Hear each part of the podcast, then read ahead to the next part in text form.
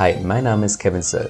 In diesem Podcast dokumentieren wir Schritt für Schritt mit wöchentlichen Updates, wie wir unser Blockchain-Unternehmen namens DeFi Farms aufbauen. Und alles in der Hoffnung, dass du daraus was lernen kannst. Viel Spaß dabei!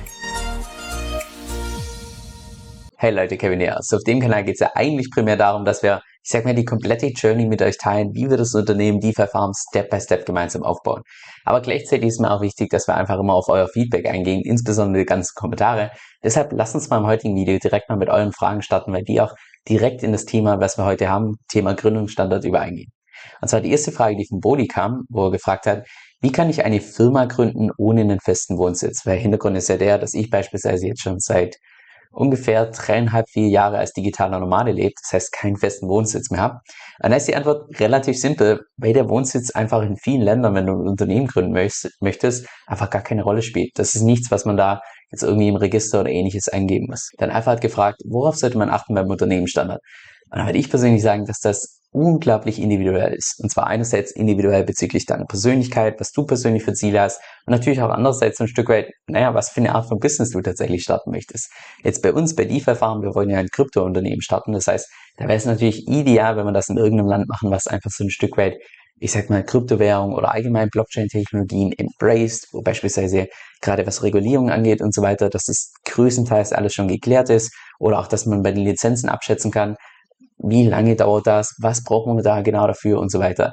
Je mehr da irgendwie schwammig ist oder nicht klar definiert ist, desto, ja, das kann vielleicht jetzt ganz gut sein, aber das kann einem auch irgendwann in der Zukunft einfach so, ja, um die Ohren fliegen, wenn dann irgendwie neue Regulierungen dazu kommen und nochmal neue und nochmal neue und so weiter. Und dann der zweite Punkt, den ich mir aufgeschrieben habe, und das ist jetzt wahrscheinlich mehr persönlich zu deiner eigenen Persönlichkeit, deinen Zielen und so weiter. Und zwar ist wichtig, also Adrian und mir, dass wir uns auch einfach nicht freiheitsmäßig so arg einschränken müssen mit so einem Unternehmen, weil ich lebe jetzt schon seit ungefähr dreieinhalb, vier Jahren als digitale Nomade. Adrian ist jetzt gerade auch dran, äh, entsprechend auszuwandern aus Deutschland, möchte dann auch mehr oder weniger als digitaler Nomade leben. Und von daher, ja, wollen wir natürlich nicht ein Unternehmen, was uns jetzt zwingt, dass wir irgendwie die ganze Zeit vor Ort sein müssen oder wo es irgendwelche Regeln gibt, dass wir da einmal pro Monat vor Ort sein müssen oder irgendwie sowas, was unsere Freiheit einfach stark einschränkt. Weil ich glaube, wir sind beide finanziell einfach in der Lage, wo wir eher drauf aussehen, unseren Lifestyle noch ein bisschen mehr so zu gestalten, wie wir es haben möchten, statt dass wir jetzt irgendwie finanziell Druck haben und zwingen dieses Business auf äh, müssen und so weiter. Und dann der dritte Punkt, und der ist wahrscheinlich am schwierigsten zum Abschätzen, aber dass du dir einfach mal so grob überlegst, wie sicher ist das tatsächlich ein Unternehmen in dem Land äh, zu haben in den nächsten fünf oder zehn Jahren? Weil viele Länder, also zumindest laut meiner Recherche, ist es oftmals so, dass viele Länder sind vielleicht derzeit richtig attraktiv für ganz gewisse Dinge. Und es ist eigentlich nur eine Frage der Zeit, bis es irgendwann mal nicht mehr so ist. Und hast du dann mal hier dein Unternehmen aufgebaut und hast dort dein Bankaccount, hast hier das Accounting und so weiter und so fort, das dann irgendwie zu transferieren in ein anderes Land, ja, das ist eine Riesenaufgabe. Insbesondere, wenn es dann auch ein ähm, Finanzunternehmen ist und so weiter. Von daher würde ich mir einfach so einfach mal so grob Gedanken machen, wie sicher ist es denn in dem Standard, wo du das aufbaust, hat das auch eine Zukunft für die nächsten paar Jahre? Und das ist wahrscheinlich ziemlich schwer einzuschätzen. Und jetzt noch die letzte Frage, die ist ebenfalls von Alpha. Wie findet man Anwälte, die sich mit Blockchains auskennen und was kostet eine Rechtsberatung? Ich persönlich habe im letzten Video schon erwähnt, dass ich verschiedene Gespräche schon hatte und auch diese Woche wieder zwei verschiedene Gespräche hatte. Und gerade was so Rechtsberatung und so weiter angeht, würde ich sagen, das kommt ganz schwer auf das Land an und wieder so diese, ich meine, die Kultur ist rund um Unternehmensaufbau. Beispielsweise bei den Ländern, wo wir uns bisher mit, mit Abstand am intensivsten damit auseinandergesetzt haben, waren beispielsweise erstens Estland und zweitens Dubai. Und das ist beispielsweise bei beiden Ländern, ich würde mal sagen, mehr oder weniger Standard, dass du nicht alles komplett selber machst, sondern dass du einfach so einen gewissen Service Provider hast, der dich von A bis Z unterstützt, wenn du ein Unternehmen aufbaust. Also wirklich von, du, du tust jetzt das Unternehmen anmelden, bis hin zu, du hast irgendwie Accounting oder sonst was Probleme, wobei Accounting in Dubai jetzt weniger so ein Ding ist, äh, wobei das auch drauf ankommt, was für ein Unternehmen so haben, aber jetzt schweife ich gerade schon wieder ab. Ähm, ja, dass du einfach entsprechend verschiedene Service Provider hast, den du dann natürlich auch entsprechend eine monatliche Gebühr zahlst, manchmal sogar ganz zum Start nochmal so ein extra Bonus für das Ganze aufsetzen und so weiter. Und das ist oftmals so, dass die einfach ganz zu Beginn, weil die dich natürlich als Kunden gewinnen wollen, auch meistens so eine kostenlose Erstberatung haben, oder die dann alle möglichen Fragen stellen kannst. Und all die Leute sind in der Regel, ich hatte auch schon Pech, aber in der Regel sind die relativ fit, was alles bürokratisch angeht und auch alles, was rechtliches angeht. Das sind jetzt meistens nicht von Anfang an irgendwelche Anwälte dabei, aber die haben einfach schon also ich lasse mich liegen, bei 50 oder 100 Unternehmen mitgearbeitet, haben diesen ganzen Prozess schon 50 oder 100 Mal durchlaufen. Von daher wissen die ganz genau, auf was es ankommt, was man achten muss, was die häufigsten Fehler sind und so weiter. Und so haben wir uns bisher primär beraten lassen, dass wir einfach mal so ein bisschen bei den Service Providern geschaut haben, weil wir würden auf jeden Fall auch so einen Service Provider benutzen. Angenommen, wir würden tatsächlich das Unternehmen starten in Estland oder entsprechend Dubai. So, jetzt mal noch so ein paar Infos zu unserem Unternehmensstandard, zumindest so, wie wir es derzeit geplant haben. Und auch da möchte ich dich so ein Stück weit auf die Reise mitnehmen, weil es war nicht so, dass wir gesagt haben, dieses Land und das steht ja sowieso schon fest, sondern dass wir uns erstmal ganz allgemein informiert haben, was kommt denn tendenziell so in Frage und dann tiefere Recherchen, dann irgendwelche persönlichen Gespräche und so weiter und so sich das Ganze entwickelt über ja, wie lange ist es jetzt her? Ich glaube, vor sieben oder acht Wochen haben wir zum allerersten Mal die Business-Idee diskutiert und so weiter. Und schon da fing es an, dass wir immer mal wieder eine Recherche dazu gemacht haben. Und das war jetzt ja, was heute kommt, ist so mehr das Resultat von diesem entsprechenden Zeitraum. Aber ja, wie gesagt, alles ein bisschen basic. Falls du irgendwelche äh, spezifischen Fragen hast zu, zu irgendwelchen Ländern, ich bin da absolut kein Experte, aber vielleicht habe ich in dem Bereich schon eine Recherche gemacht, dann stell die gerne in den Kommentaren und ich gebe mir wie immer Mühe, dass ich so viel wie möglich dann im nächsten Video entsprechend antworte. Also lass uns zunächst mal starten mit welche Länder denn überhaupt in Frage kamen. Wenn du da eine Google-Recherche dazu machst, nicht wundern, du findest unglaublich schlechte Suchergebnisse. Also, als ich meine Recherche gemacht habe, so im Sinne von um, ähm, Where to Start a Crypto Company oder Best Place to Start a Crypto Company oder was auch immer ich eingegeben habe, die Suchergebnisse, wenn du da mal die ganzen Resultate anschaust und auch was die Leute da geschrieben haben, haben, also ganz ehrlich, die allermeisten Leute haben wahrscheinlich keinen Plan über das Thema, über das sie da einen Artikel geschrieben haben. Also es war unglaublich schlicht. Aber zumindest mal die Länder, die vielleicht häufiger genannt worden waren, beispielsweise erstens die Schweiz. In der Schweiz gibt es ja auch die sogenannte Crypto Valley. Ähm, ich würde mal sagen, Schweiz ist auch im Allgemeinen relativ cool, was Regulierung und so weiter angeht, weil das einfach schon, ich sag mal, es da relativ viel Klarheit gibt. Jetzt für uns persönlich ist Schweiz weniger attraktiv, rein aus dem Grund, weil digitales Management als digitaler Nomade ist jetzt nicht so das Ding in der Schweiz. Nach zweitens Steuern so, ich sag mal so lala. Da gibt es meiner Meinung nach einfach bessere Alternativen. Dann was ebenfalls häufiger genannt wurde, war beispielsweise Malta. Das soll die Unternehmensregistrierung beispielsweise relativ schnell gehen. Und wichtig, alles, was ich jetzt sage, sind nur so Aussagen aus dem Internet. Ich habe da keine persönlichen Erfahrungen damit. Auch Binance beispielsweise, die größte Krypto-Exchange, hat dort ihren Standard. Allerdings hat Malta Unternehmenssteuern in Höhe von 35 Prozent, was schon ziemlich heavy ist, meiner Meinung nach, weil man da nicht nur Unternehmenssteuern zahlt, sondern spätestens dann, wenn es dir auszahlen lässt, zumindest als nicht digitaler Nomade, müsstest du ja auch noch persönliche Steuern drauf zahlen. Und im Allgemeinen habe ich gehört, dass Malta, was die ganzen Prozesse und so weiter angeht, was Regulierung und so weiter angeht, Bürokratie relativ lahm sein soll. Aber wie gesagt, überwiegend aus dem Internet. Dann Portugal haben wir uns ein bisschen genauer angeschaut, weil Portugal hat ja jetzt in den letzten, ich würde mal sagen, letzten Jahr oder so, wurde Portugal meiner Meinung nach immer bekannter, weil man da ja als individuelle, als individuelle Person teilweise gar keine Steuern zahlt auf Krypto, was natürlich mega cool ist. Jetzt aus Unternehmensperspektive, wenn man da tatsächlich ein Unternehmen aufbaut im Kryptobereich, ist meiner Meinung nach nicht wirklich relevant. Also ja, Steuern sehen da nicht so toll aus und meiner Meinung nach ist es wahrscheinlich auch nur eine Frage der Zeit, bis die ganzen Steuervorteile auch beim Individuum entsprechend wegfallen, weil es wurde schon angekündigt, dass da irgendwann mal was kommt und es ist nur eine Frage, wann das tatsächlich umgesetzt wird. Von daher Portugal für uns auch keine wirkliche Option. Salvador wurde häufiger genannt, keine Ahnung, warum die Leute El Salvador nennen, weil, also ja, einerseits natürlich klar, die embracen äh, Blockchain-Technologien beziehungsweise überwiegend Bitcoin, aber natürlich auch andere Kryptowährungen. Dementsprechend zahlt man auch beispielsweise in El Salvador überhaupt keine Steuern auf, auf Bitcoin, weil das da als eine normale Währung gilt. Aber ja, erstens so digitales Management in El Salvador ist jetzt nicht so das Ding. Das heißt, wenn du dort ein Unternehmen starten möchtest, musst du in aller Regel auch regelmäßig fort sein und so weiter. Und zweitens, jeder, der schon mal in El Salvador war, genauso auch wie ich im letzten Jahr, ja doch, das war letztes Jahr, ähm, ja, wer will schon regelmäßig in das gefährlichste Land der Welt gehen? Da ist einfach, ja, kann ich jetzt wieder Geschichten erzählen, aber ich weiß nicht, ob das unbedingt eine Option ist. Dann, was mehrfach genannt wurde im Internet, wo ich persönlich aber keine tiefe Recherche dazu gemacht habe, weil mir da irgendwie gerade der Anhaltspunkt fehlt, warum das so attraktiv sein sollte, war beispielsweise Japan, war Singapur, war Südkorea, Slowenien, Belarus. Und frag mich nicht warum, sogar Deutschland. Das ist ja wahrscheinlich der Standard, der bei mir ganz hinten stehen würde. Aber Deutschland wurde mehrfach genannt für Kryptounternehmen. Da dachte ich so, okay, viel Spaß. Also, das wäre für mich persönlich keine Option, gerade mit dem ganzen Bürokratiekram und oh mein Gott, Accounting und so weiter. Das will ich mir gar nicht vorstellen, wie das in Deutschland läuft. Aber ja, so viel mehr dazu. Und jetzt noch unsere zwei Favoriten zum Schluss, und zwar einmal Dubai und einmal Estland. Da haben wir definitiv mit Abstand tiefste Recherche schon dazu gemacht. Da haben wir auch schon mehrere Gespräche, sowohl bei Dubai als auch bei Estland.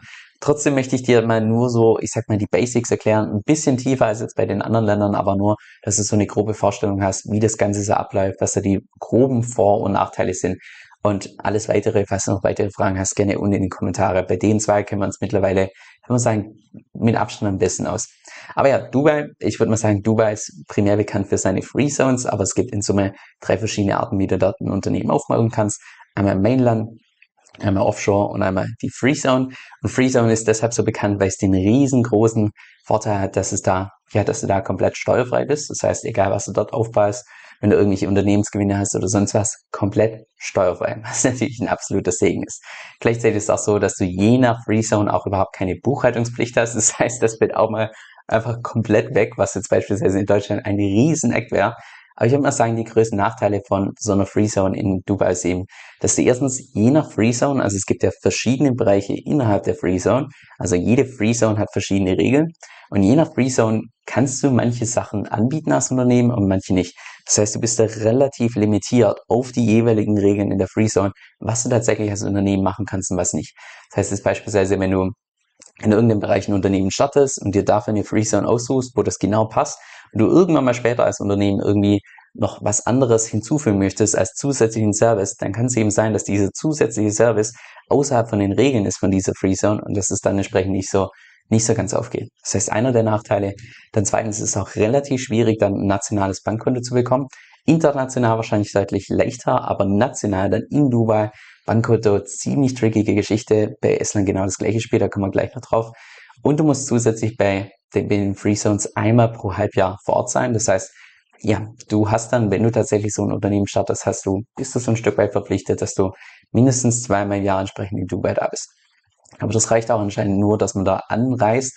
Man könnte also an einem Tag kurz ankommen, kurz einen Zwischenstopp haben in Dubai und dann wieder direkt weiterfliegen und so weiter. Also du bist dann nicht gezwungen, dass du jetzt irgendwie einen Monat bleiben musst oder ähnliches. Aber es ist halt trotzdem was, was beispielsweise die Freiheit einfach so ein Stück weit einschränken. Und an der Stelle auch mal noch ein herzliches Danke an den Thomas Blum. Ich weiß nicht, ob er gerade zuschaut, aber er hat sich auch die Zeit genommen. Er hat selbst zwei unter äh, unterschiedliche Unternehmen in Dubai und hat seinen persönlichen Erfahrungen mir noch ein paar Tipps gegeben. Das heißt, falls du zuschaust, nochmal danke an dich, Thomas. Das war ein mega hilfreich, das Gespräch. Und dann kurz zu Estland und jeder, der meinem Hauptkanal schon ein bisschen länger folgt und mich über Estland reden hören hat, der weiß, dass ich ein absoluter Fan von Estland bin. Zumindest weil ich dort auch seit, ja, seit 2019, glaube ich, ja, oder 18? Nee, 2019 habe ich dort mein eigenes Business laufen und so eine Erfahrung muss man einfach mal gemacht haben. Als digitaler Nomade, das ist der Segen pur.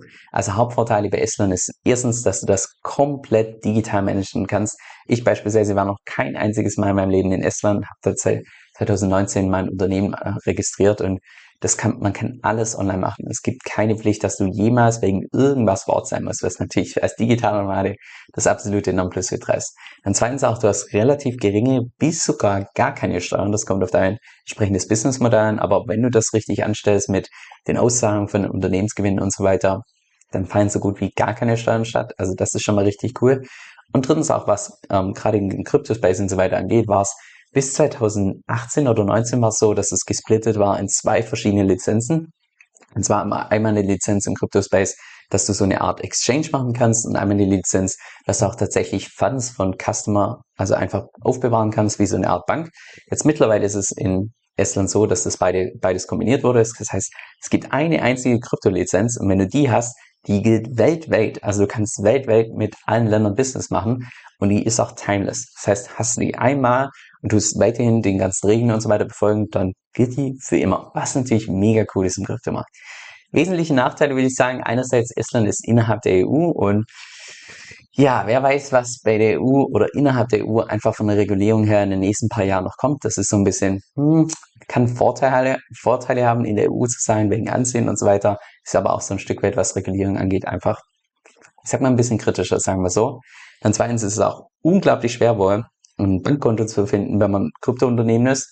Anscheinend ist es so, dass die Success Rate bei unter 20 Prozent ist in dem Moment, wo man eine Anfrage stellt, sodass die meisten Banken schon per se sagen, nö, Kryptounternehmen, da machen wir nichts. Und das ist relativ schwierig, weil man für die Lizenz, also für die Kryptolizenz in Estland auch ein Bankkonto braucht, ein nationales Bankkonto. Wenn man so eins nicht bekommt, dann klappt es auch nicht mit der Lizenz. Das heißt, das ist so ein bisschen eine trickige Geschichte. Und noch der dritte Punkt. Es gab vor ungefähr zwei bis drei Monaten größere Änderungen in Estland bezüglich Kryptounternehmen und so weiter. Weil 2018, 2019, wo viele diese, ich sag mal, Einfachheit in Estland ausgenutzt haben, viele Scams aufgebaut haben und so weiter und deshalb so, ich sag mal, einfach den Ruf von Estland so ein bisschen runter, runtergezogen haben und das hat denen überhaupt gar nicht gefallen, sodass sie jetzt den Hammer auf den Tisch gehauen haben und ziemlich krasse Regulierung nachgeschoben haben. Ich bin da noch nicht ganz durch mit dem Einarbeiten in die ganzen, was jetzt alles geändert wurde und so weiter. Das ist unglaublich umfangreich, aber so auf den ersten Blick würde ich sagen, äh, relativ uncoole Änderungen, aber da wird es wahrscheinlich dann die nächsten paar Wochen oder beziehungsweise wahrscheinlich nächste Woche im Update noch ein paar mehr Infos dazu geben, aber da bin ich mir momentan nicht ganz sicher, ob das tatsächlich das ist, so wie wir uns das entsprechend vorstellen. Ja, und unsere nächsten Steps werden definitiv sein, dass wir uns noch tiefer einarbeiten in diese ganze Lizenzgeschichte und so weiter und so fort, weil das einfach der, ich sag mal, Dreh- und Angelpunkt ist von einem entsprechenden Kryptounternehmen. Dann zweitens bin ich gerade schon dran, mir so ein Stück weit einen Marketingplan zu überlegen. Das heißt, welche Kanäle wir benutzen, was da unsere Strategie ist und bis wann wir was erreichen wollen, wie wir das entsprechend einfach vom Plan her auch wirklich äh, entsprechend angehen. Also was zuerst, war es parallel und so weiter und so fort. Und natürlich drittens, und das ist mehr so am Rande, aber gleichzeitig auch so ein Stück weit beten, dass der DUSD, das Stablecoin der DeFi-Chain, ja, möglichst bald wieder auf den Dollar nach oben geht und dass die ganzen Updates, die da kommen im Juli und August, dass die auch reibungsfrei durchlaufen.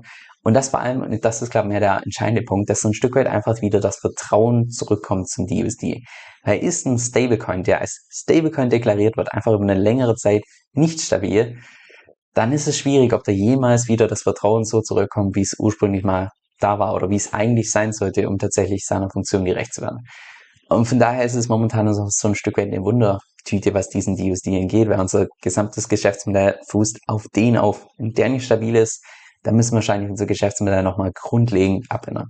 Was jetzt nicht so ein Beinbruch wäre, wir haben zum Glück einen Plan B, der stand von Anfang an. Seit letzter Woche haben wir noch einen Plan C.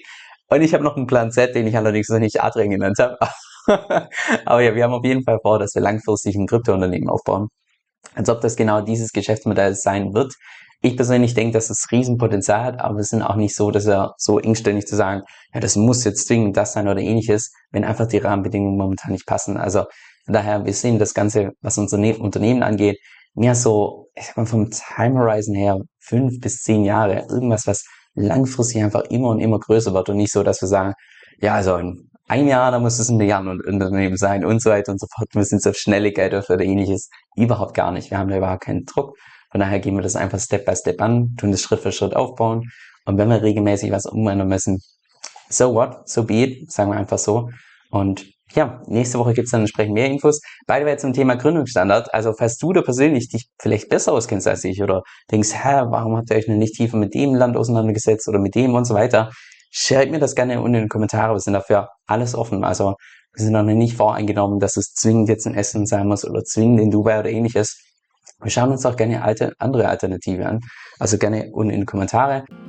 Hey Kevin nochmal hier. Falls du auch das Video zur Folge sehen willst, dann folg uns gerne auf YouTube, damit du auch kein Update mehr verpasst. Und wenn du bei uns im Gewinnspiel mitmachen willst, um 100 DFI Coins zu gewinnen, dann trag dich einfach auf unsere Webseite defifarms.com ein. Das ist defi-farms.com. Denn pro 1000 neue YouTube-Abonnenten werden unter allen E-Mail-Subscribern bei uns 100 DFI verlost. Ich wünsche dir viel Glück